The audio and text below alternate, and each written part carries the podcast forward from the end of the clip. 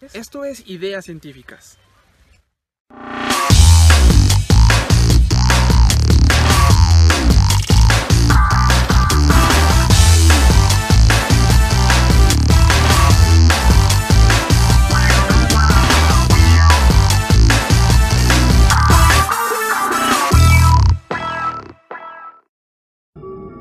Durante millones de años, el agua ha dibujado los escenarios de la superficie de nuestro planeta. En ellos, todo el acceso al agua potable condiciona la vida de todos los seres humanos. Desde el Amazonas hasta las dunas de los desiertos, donde el agua no es más que una ilusión. El agua recubre el 71% de la superficie de la corteza terrestre. Se localiza principalmente en los océanos, donde se concentra el 96,5% del agua total. A los glaciares y casquetes polares les corresponde el 1,74%, mientras que los depósitos subterráneos, que son acuíferos, los permafrost y los glaciares continentales concentran el 1,72%. El restante 0,04% se reparte en orden decreciente entre lagos, humedad del suelo, atmósfera, embalses, ríos y seres vivos. Su conservación y su explotación racional son esenciales para que el ser humano pueda habitar en el planeta Tierra. El agua en la industria absorbe una medida del 20% del consumo mundial, empleándose en tareas de refrigeración, transporte y como disolvente en una gran variedad de procesos industriales. El consumo doméstico absorbe el 10% restante. El acceso al agua potable se ha incrementado durante las últimas décadas en prácticamente todos los países. Sin embargo, estudios de la Organización de las Naciones Unidas para la Alimentación, FAO, por sus siglas en inglés, estiman que uno de cada cinco países en vías de desarrollo tendrá problemas de escasez de agua antes del 2030. En esos países es vital un menor gasto de agua potable en la agricultura modernizando los sistemas de riego. La Asamblea General de las Naciones Unidas aprobó el 28 de julio del 2010, en su 64 periodo de sesión, una resolución que reconoce al agua potable y al saneamiento básico como derecho humano esencial para el pleno disfrute de la vida y de todos los derechos humanos. El agua es una sustancia bastante común en el universo y en el sistema solar, donde se encuentra principalmente en forma de vapor o de hielo.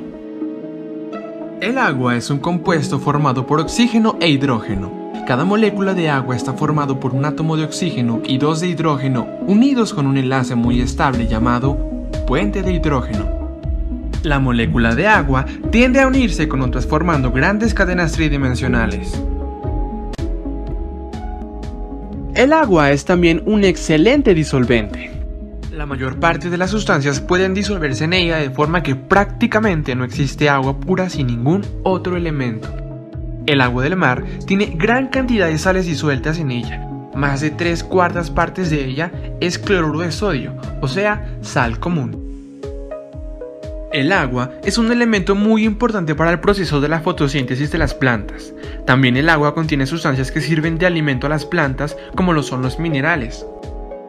El agua interviene en tantos procesos biológicos que la convierten en un elemento indispensable para todos los seres vivos masa de la mayoría de los organismos contiene entre un 70 y un 90% de agua, aunque el porcentaje varía considerablemente según la especie, la etapa del desarrollo del individuo y en organismos multicelulares complejos, el tipo de tejido.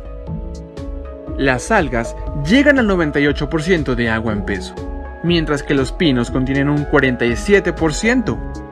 El cuerpo humano incluye entre un 65% a un 75% de agua en peso. El agua desempeña un papel biológico importante y todas las formas de vida conocidas dependen de ella a nivel molecular. Sus propiedades como disolvente posibilitan las diversas reacciones químicas de los compuestos orgánicos, que son cruciales para todas las funciones vitales.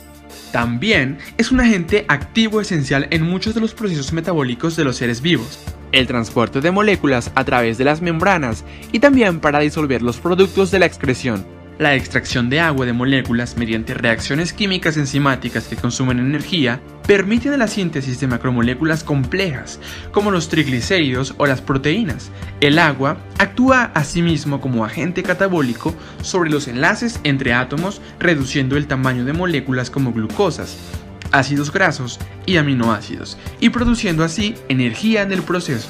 El agua, además de su forma líquida, también la podemos encontrar en estado gaseoso formando nubes y en estado sólido formando hielo.